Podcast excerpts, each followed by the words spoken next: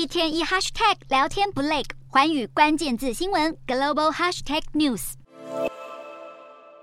英国伦敦的书店摆满英国哈利王子的回忆录备胎，橱窗也是满满的哈利王子。想投降买到第一本书的英国民众，还宛如变成大明星，成为媒体捕捉的焦点。哈利这本新书，外界越骂买气似乎越旺，在英国、美国和加拿大热卖。负责出版的企鹅兰登书屋宣布，备胎在上市第一天就热卖超过一百四十万本。创下非小说类作品的销售记录，而美国前第一夫人蜜雪儿的自传在二零一八年上市时，则是花了一个礼拜才卖到一百四十万本。备胎在英国的首日销量更仅次于小说类的《哈利波特》。美国最大连锁书店巴诺表示，这本回忆录将成为二零二三年最畅销的书籍之一。哈利在书中披露王室秘辛，包括被哥哥威廉王子攻击，自曝要父亲别把卡蜜拉娶回家，将家丑全摊在阳光下，并且炮轰英国媒体，攻击他的妻子梅根，还提到母亲戴安娜王妃一九九七年在车祸中过世这起事件。现在新书大卖，外界也关注新书版税能让哈利赚进多少庞大收入。